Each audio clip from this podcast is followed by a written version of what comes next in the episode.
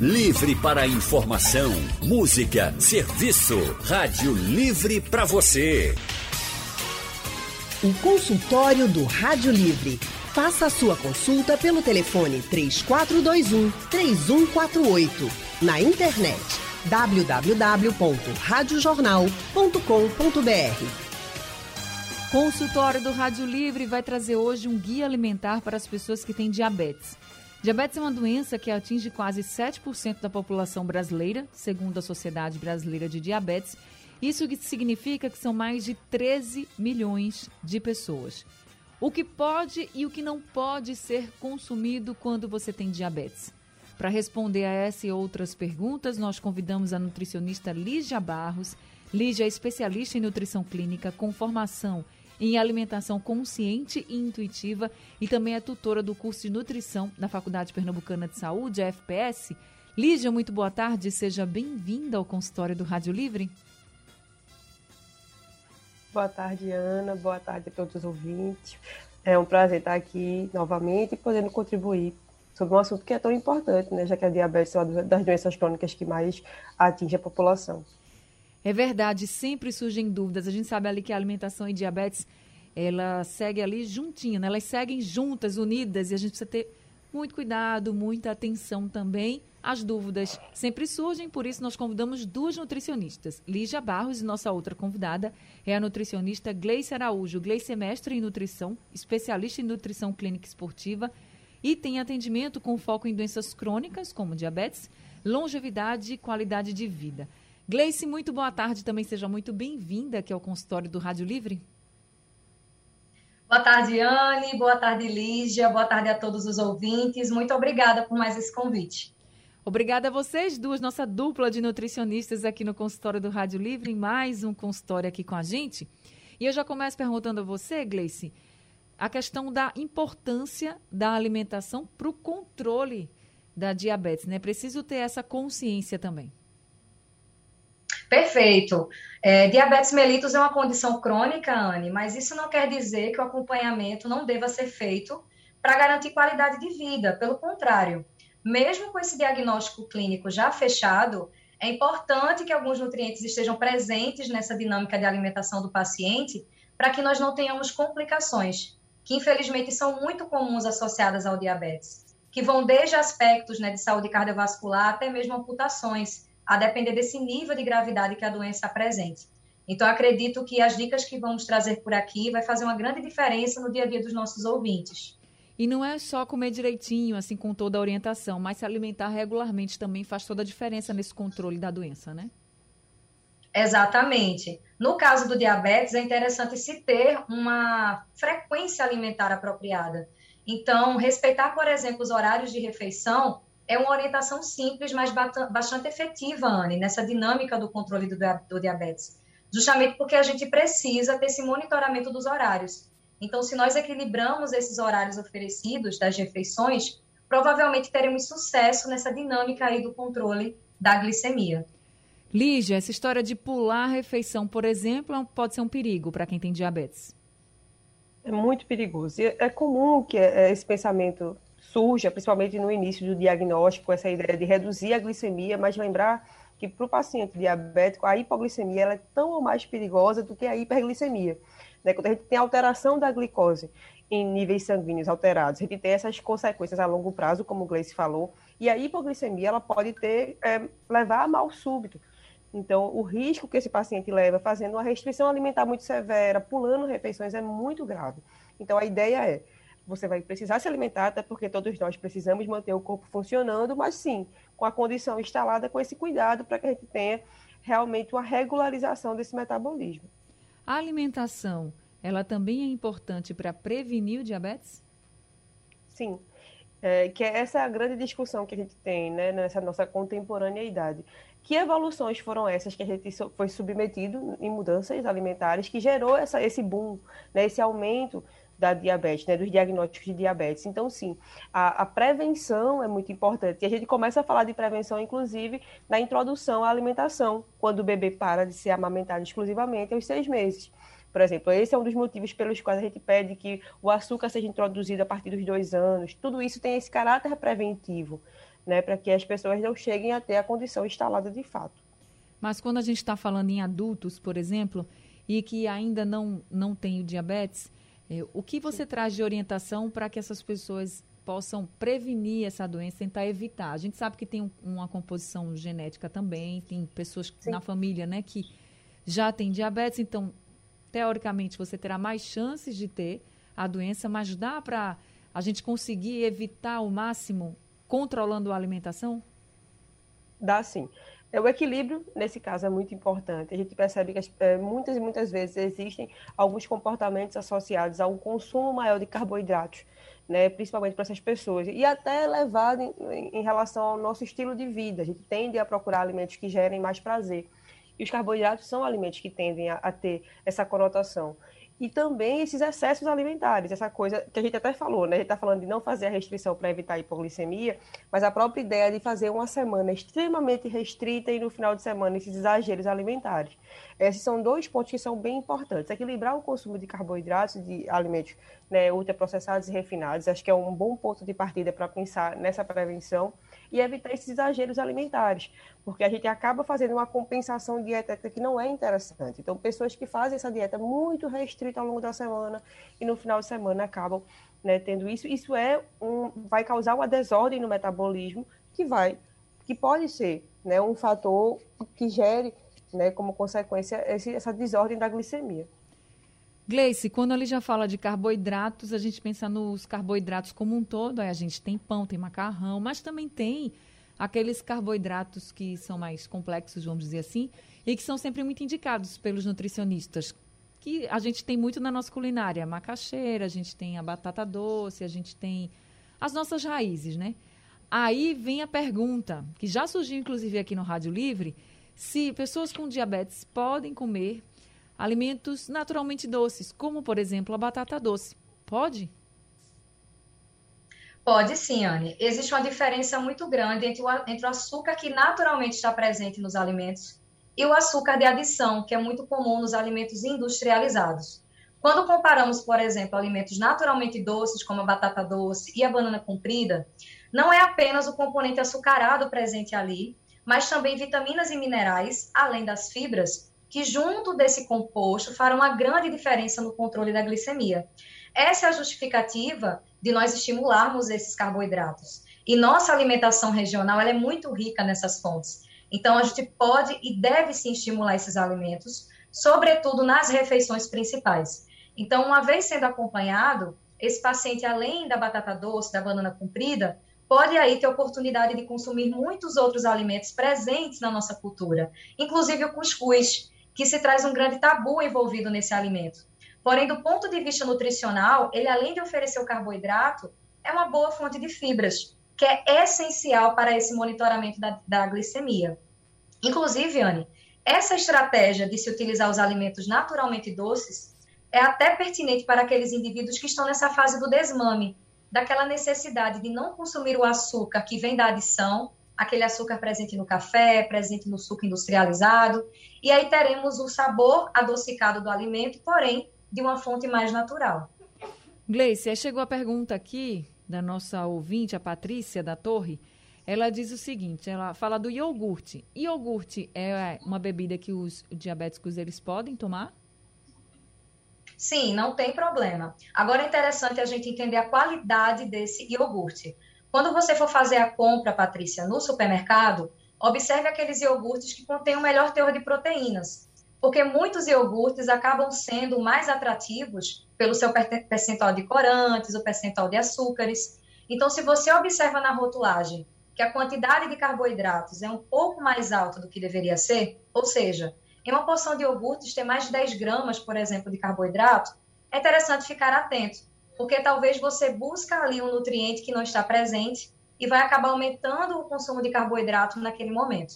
Então, procure fontes, né, é, opções de iogurtes que também tenham um componente proteico interessante. E isso você consegue avaliar de uma maneira bem simples, observando a rotulagem. Aí você falou da rotulagem, ela tinha colocado aqui. E a pergunta dela é: por que os iogurtes têm na frente, né, na parte da frente assim, 0% de gorduras, 0% de adição de açúcares. Aí quando chega atrás, ela diz que tem 3,1 grama de glicose. Perfeito, excelente colocação. O que acontece? Quando o alimento traz na classificação da rotulagem uma informação de 0% de gordura ou 0% de açúcares, ele é classificado um alimento diet. Isso quer dizer que algum nutriente dele foi retirado para uma dieta que necessita de uma restrição, como por exemplo no caso do diabetes. Esses três graminhas presentes, Patrícia, na rotulagem, é o próprio açúcar presente no leite muitas vezes. E que existe um fragmento, uma quantidade pequena ali presente naturalmente lá nesse item. Até porque existe um açúcar presente nos leites e derivados chamado de lactose. Então, talvez nessa quantificação desse carboidrato esteja presente aí esse número. Então, esses três graminhas não é um açúcar de adição. O açúcar branco que estamos acostumados, né, a acabar observando aí nessa rotulagem. Lígia, a gente sabe que quando a pessoa se alimenta, a glicose, ela sobe um pouco, né? Se a gente for medir aí o nível de glicemia, a gente vai ver que antes de se alimentar é, é um, um valor e depois a gente vai ver que é outro. Pensando nisso, é desaconselhável, por exemplo, comer bem, assim, fazer uma refeição muito perto da hora de dormir?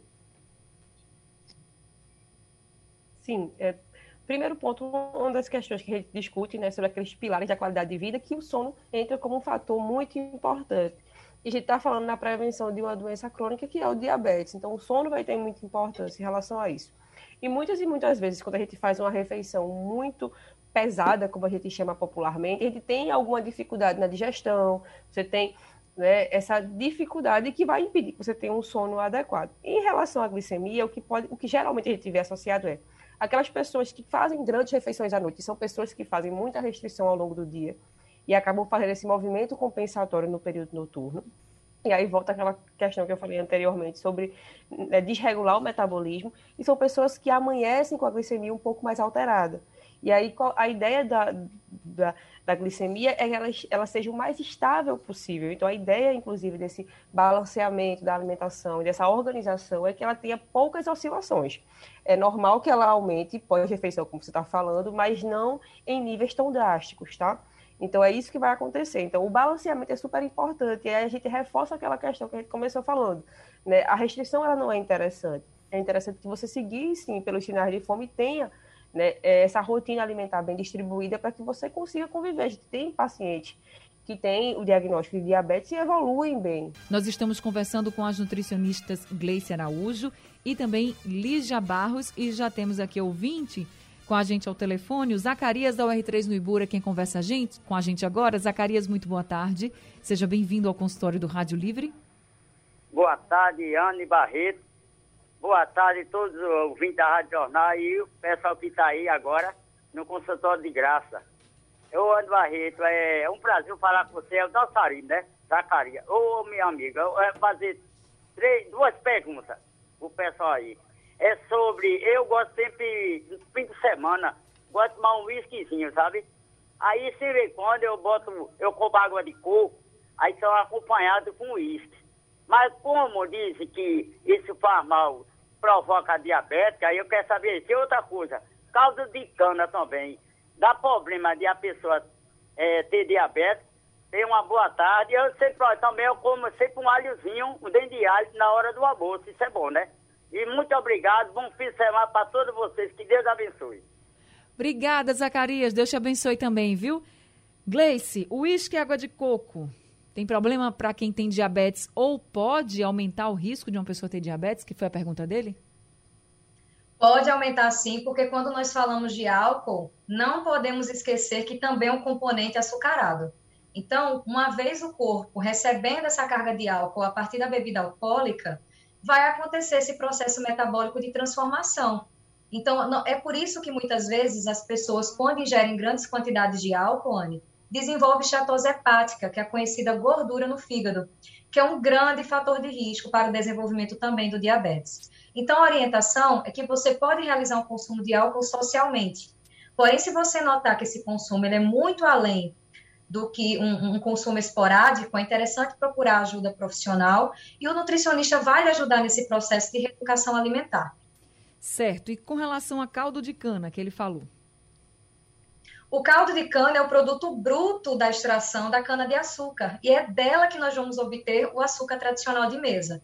Então, é outra fonte de carboidrato simples que merece uma orientação, cuidado em relação ao consumo. Então, se você já apresenta fatores de risco para o diabetes, é interessante realmente ter cuidado em relação à quantidade ingerida. Se a pessoa já tem diabetes, ela pode tomar o caldo de cana? É interessante restringir, Anne. A Sociedade Brasileira de Diabetes orienta que o consumo de sacarose, que seria esse açúcar que nós adicionamos no dia a dia, no café, no suco, que é o nosso açúcar refinado branco, seja consumido em até 5% do valor total de calorias. Quando nós convertemos esse valor, a depender da caloria que a pessoa precisa ingerir diariamente, é menos de uma colher de sopa diária. Isso tem muito mais quando consideramos um copo de caldo de cana. Então, realmente, no indivíduo diabético, cuidado de restrição, nesse caso, é necessário. Aí ele falou que mastiga alho na hora do almoço. E aí, é bom? Ele fala assim, isso é bom, né? É bom para a saúde? Sim, sim. Quando falamos de doenças crônicas, gente, existe um componente inflamatório muito característico. E o alho é um alimento anti-inflamatório excelente. Então, se você consumir até dois dentes de alho, aí é fundamental para manter a alimentação é, equilibrada quando oferecemos componentes antioxidantes. Uma sugestão para os ouvintes é que sempre que for utilizar o alho, realize sua trituração. Então, pique esse alho, triture, porque existe um nutriente antioxidante chamado de alicina, que uma vez quando trituramos esse alho será ativado. E isso vai trazer ainda mais processos anti-inflamatórios bons para o nosso organismo, inclusive em um contexto de diabetes. Que coisa boa. Agora, Marcos de Jaboatão está ao telefone com a gente. Marcos, muito boa tarde. Boa tarde, Ana Barreto. Boa tarde, nossos amigos aí, nutricionista. Ô, Ana, tá ouvindo aí microfone ou não? Por favor, vê aí. Não, não estamos com microfonia com você, não. Pode falar. Sim. Eu queria saber, viu, das nutricionistas, qual a diferença de diabetes 1 e diabetes 2? E outra pergunta, meu Deus, o que é? É sobre mesmo o uísque. Eu, eu tomo uísque também, sabe? Agora, moderadamente, sabe? Consumo também um gelo de água de coco. Inclusive, o, o, o nosso amigo aí falou, né, da, da pergunta anterior, sobre o alho. Eu também gosto muito de alho. Às vezes eu consumo, assim, três dentes de alho cru, né, por semana, jejum. E aí, eu queria saber essas boas eh, informações, por favor. Tá Obrigado. Tá certo. Lígia, você pode ajudar o Marcos? Primeiro com essa diferença do diabetes 1 e 2? É, essa diferença ela era muito mais característica em relação aos livros e a nomenclatura científica que a gente utiliza. A diabetes tipo 1 ela é muito mais relacionada ao componente genético e ela é muito associada a essa diabetes que acomete crianças. E ela é o que a gente chama de diabetes insulino dependente, né? que pode sim também ser é, vislumbrada em adultos, mas é uma classificação mais correta. E a diabetes tipo 2, ela é uma diabetes que ela é muito mais relacionada ao estilo de vida. Então, muito mais relacionada aos hábitos alimentares, a questão de um ganho de peso acentuado. Então, é, esses são os grandes diferenciais. Tá? Em relação à questão do gelo de água de coco, como ele falou, a gente tem muito, acho, parecido com o que o Gleice falou mesmo, né? Tem muito a ver com essa questão da moderação, da quantidade que ele faz uso, efetivamente. Com relação ao alho, que ele disse também, ele disse que consome até três dentes de alho cru. Também é bom em jejum? Veja, é, em jejum, a gente fala muito dessa questão da, da primeira refeição para quebrar o jejum como uma refeição que tenha, né, que seja variada em relação aos nutrientes, que tenha muitos componentes nutritivos. Não quer dizer que isso seja um fator de adoecimento ou de melhora imediata, porque a gente tem disseminado também uma ideia de que a gente tem que consumir logo após né, esse período de sono para que seja efetivo, não necessariamente.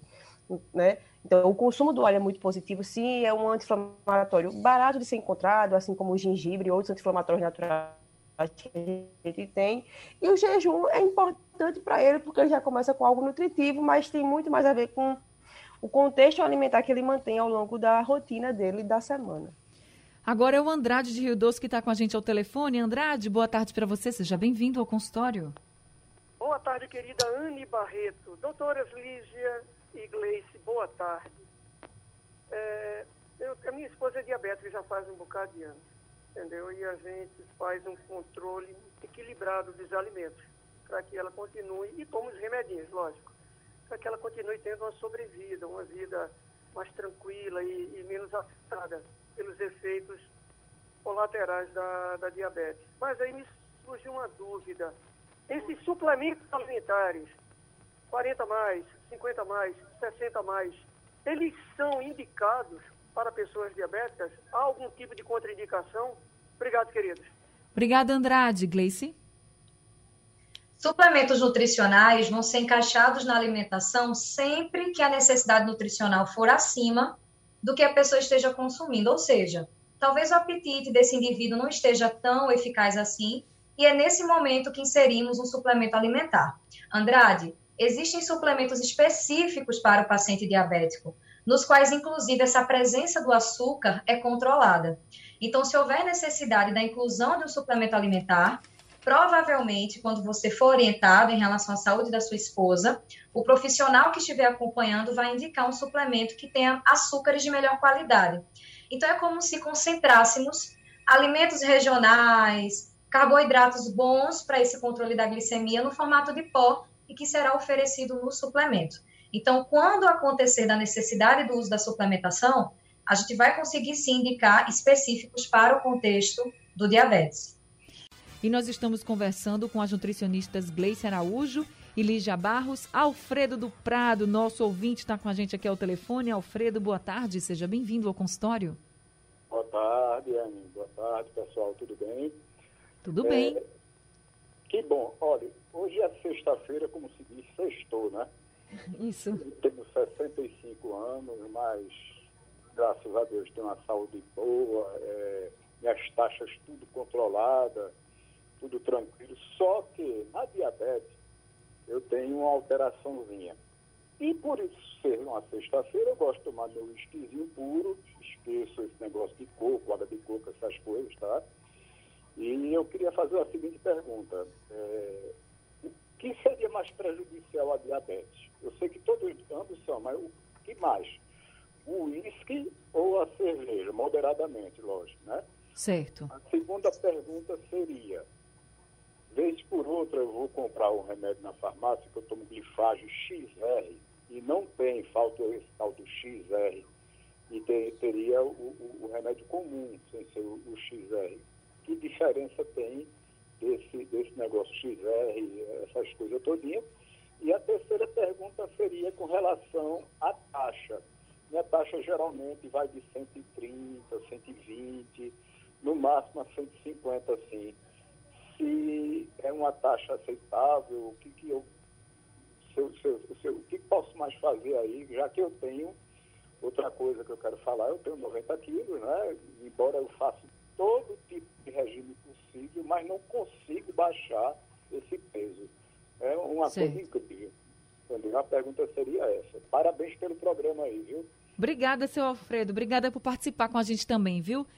Gleice, Vamos lá. Uísque ou cerveja? Ora. O que pode ser mais prejudicial para quem tem diabetes? Na grande maioria das vezes, Anne, é o controle da cerveja. Porque além do componente alcoólico, nós também teremos os açúcares presentes nos cereais utilizados para essa bebida. Então, é, eu acredito que é interessante o equilíbrio das duas formas. Mas quando nós comparamos em relação à ingestão, é muito mais fácil sair um pouco do controle ingerindo a cerveja. Então, entre, entre esses dois, já que no uísque a gente trabalha com a modalidade mais de dose, é interessante ficar atento aí quem vai ser estar com a cervejinha para realizar um controle apropriado desse consumo. Com relação a essa diferença na nomenclatura dos medicamentos, você sabe responder ao, ao Alfredo essa questão do XR que ele cita? Existem alguns medicamentos para o diabetes, Anne, que essas identificações são em relação ao local de atuação. Então, tem drogas para o diabetes que estarão agindo a nível de fígado, tem drogas para diabetes que estarão agindo em relação ao pâncreas, mas de toda forma eu sugiro que ele procure seu atendimento médico, já que a oferta medicamentosa é uma prescrição exclusiva do profissional da medicina. Então nós faremos aqui a ponte com a nutrição e a medicação ela deve ser respeitada e tão monitorada quanto junto ao médico responsável. Agora ele também falou da taxa. Ele diz que a taxa dele de glicose varia entre 120 e 150 no máximo. É para ele ficar preocupado? Não, não. É, existem recomendações até um controle de até 200 miligramas por decilitro. O diagnóstico do diabetes, Anne, é feito a partir de um valor acima de 126 miligramas por decilitro, não sendo avaliação única. Existem diversos critérios que serão fechados para que esse indivíduo seja classificado como um paciente com diabetes. Mas no caso de uma taxa de consumo onde o indivíduo ingira a alimentação e posteriormente esteja entre 130 e 150, do ponto de vista nutricional, consideraríamos como uma taxa adequada, segura, para tá esse sim. indivíduo estar apresentando. Ok, agora a gente vai ouvir a mensagem do Paulo, ele mandou pelo nosso WhatsApp. Boa tarde, Paulo de Casa Amarela. É, participando do tema, é, vamos falar de ciência e vamos falar da natureza. Exemplo, água de coco e um pedaço de girimum batido, girimum cru batido no liquidificador, baixa a glicose e a água de coco aumenta a glicose. Isso é natureza. Qual a diferença da ciência no caso do açúcar, o preto mascado e o branco? E aí, qual a diferença que faz, por favor, doutoras? Então vamos lá, Lígia, água de coco mais girimum batido, baixa glicose? Não, efetivamente vai aumentar a glicose. O que poderia fazer a baixa da glicose realmente são as medicações, tá? Ou o controle efetivo dessa alimentação. Isoladamente, nenhum alimento tem esse poder. Né? A gente até pede o consumo de alguns alimentos né, anti-inflamatórios, tudo, mas é, é importante a gente não se levar por essa questão da diminuição da glicose. Os alimentos tendem a promover energia, e promover energia é efetivamente fazer com que essa glicose circule no sangue. Mas tá? quem tem diabetes pode tomar água de coco, por exemplo? Então, como o Gleice falou, água de coco nada mais é do que um produto natural mas é um produto que vai se encontrar de forma líquida, então vai ter uma, uma forma de absorção mais rápida. É extremamente positivo, tem muitos minerais, mas para o diabético pode ter um impacto negativo nessa glicemia. Então, a água de coco tem que ser consumida com moderação ou restringida nesses casos em que a glicemia estiver muito alterada. Diferença entre os tipos de açúcar. A gente sabe que o açúcar branco ele é muito industrializado, passa por muitas transformações. Aí tem o demerara, que é menos, o mascavo ainda menos. Algum desses pode ser consumido por alguém que tem diabetes? Então, as três diferenças são em relação ao nível de processamento, como você falou. O açúcar mascavo é o que a gente tende a ser mais bruto, então quando a gente percebe, inclusive na embalagem do supermercado, é um açúcar que fica mais úmido, que fica em formato mais de pedra, ele tem uma umidade, ele é mais escurecido. O açúcar demerara está intermediário nesse processo, ele sofreu algum processamento, mas ele ainda tem preservação dessas características mais primárias. E o açúcar cristal, né, é o açúcar que é mais é, processado. E ainda também tem o açúcar refinado, que tem é, um, os grânulos em menor tamanho. Qual é a diferença desses açúcares? É em relação ao nível de processamento. De maneira geral, o consumo de açúcar varia muito pouco em relação a eles. Então, não é aconselhável que o paciente diabético faça uso de nenhum desses açúcares, porque o índice glicêmico vai mudar muito. E aí pode-se dizer, ah, mas o açúcar mascavo é mais bruto, tem mais nutrientes. Mas do ponto de vista da glicemia, isso não vai ter impacto real. Então, o que a gente pede é que eles não sejam utilizados é, os açúcares, de maneira geral, quando a gente fala da, da escolha melhor do demerara, de escolher né, em relação a esse processamento, tem muito mais a ver quando a gente não tem glicose alterada. Ter glicemia alterada é não fazer o consumo, mesmo sendo esse açúcar mais bruto. Tá? Certo. Gleice, com relação às frutas, já chegaram aqui várias perguntas. Por exemplo, o Sérgio, ele está perguntando se o consumo diário de laranja é prejudicial para quem tem diabetes. E o Edilson perguntou se quem tem diabetes pode comer banana prata e goiaba. Então, tem alguma fruta que não seja tão indicada ou todas as frutas dá para ser consumida por quem tem diabetes? Se houver controle, dá para ser consumido sim, tá, Anne? Trazendo esses exemplos, por exemplo, como a laranja e a goiaba. Além dos aspectos associados às vitaminas e minerais presentes nessas frutas, também temos o componente da fibra, principalmente fibras solúveis, que vão ajudar nesse processo de diminuição da chegada dessa glicose no sangue. Então, muitos pacientes têm receio de consumir o açúcar presente nas frutas, mas precisamos é, salientar que a natureza é tão é, perfeita que ela coloca vários nutrientes em associação para contribuir aí com esses benefícios.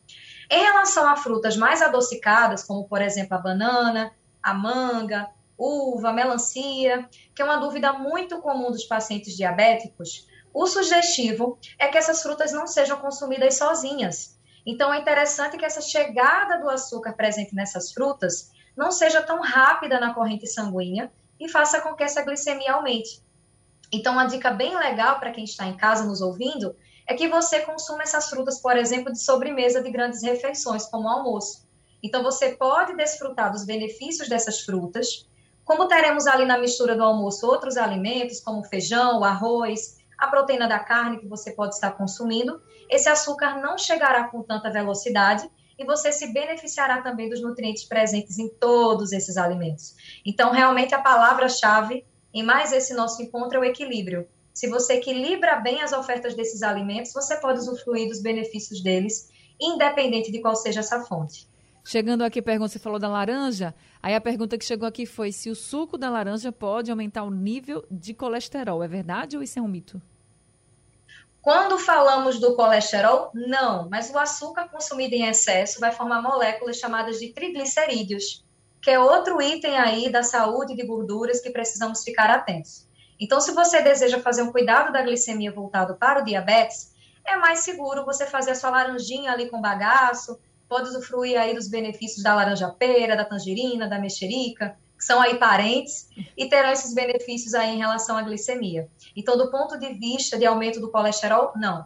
Colesterol, gente, só é encontrado em fontes animais. Então, é no leite derivado, no queijo, naquele consumo da carne gordurosa. Então, se você deseja aí cuidar da sua saúde voltada ao diabetes, pode-se consumir a laranja sim, mas é recomendado que seja no formato da fruta realmente, para aproveitar as fibras que o bagaço pode te oferecer. Lídia, bem rapidinho que a gente está com o tempo apertado. Jejum intermitente ajuda a controlar a diabetes? Rogéria pergunta. É, lembrar, gente, o jejum, o jejum, intermitente é um processo que vem se difundindo muito, mas como a gente falou, um dos riscos é, bem severos do paciente diabético é a hipoglicemia. Então, esse controle da glicemia em um período prolongado sem é, alimentos é muito perigoso. Então, sempre procurar orientação profissional caso necessite disso. Efetivamente, a gente não tem nenhum estudo científico que comprove tá? E principalmente lembrando, é, o diabetes é uma condição de doença. O cuidado aí é necessário para que você não evolua com nenhum outro sintoma mais grave. Tá certo. Lígia, obrigada por mais esse consultório, viu? Eu que agradeço, Anne. Obrigada, minha parceira Gleice. É sempre um prazer estar aqui com vocês. Obrigada também, Gleice. Muito obrigada. Seja sempre muito bem-vinda, viu? Anne, muito obrigada. Obrigada, Lígia, pela parceria de sempre. A honra é toda minha. Obrigada aos ouvintes, porque são eles que deixam o programa ainda mais especial. Exatamente. E espero, né, esperamos que tenhamos sanado aí grandes dúvidas que possam estar surgindo no dia a dia de vocês. Foram então, muito obrigada e até logo, gente. Até, outro, até outra oportunidade aqui no consultório. Consultório do Rádio Livre fica por aqui, o Rádio Livre também. A produção é de Gabriela Bento, a direção de jornalismo é de Mônica Carvalho, trabalhos técnicos de Edilson Lima, Sandro Garrido e José Roberto Camutanga, no apoio Valmelo e no site da Rádio Jornal Isis Lima. Sugestão ou comentário sobre o programa que você acaba de ouvir, envie para o nosso WhatsApp 99147 8520.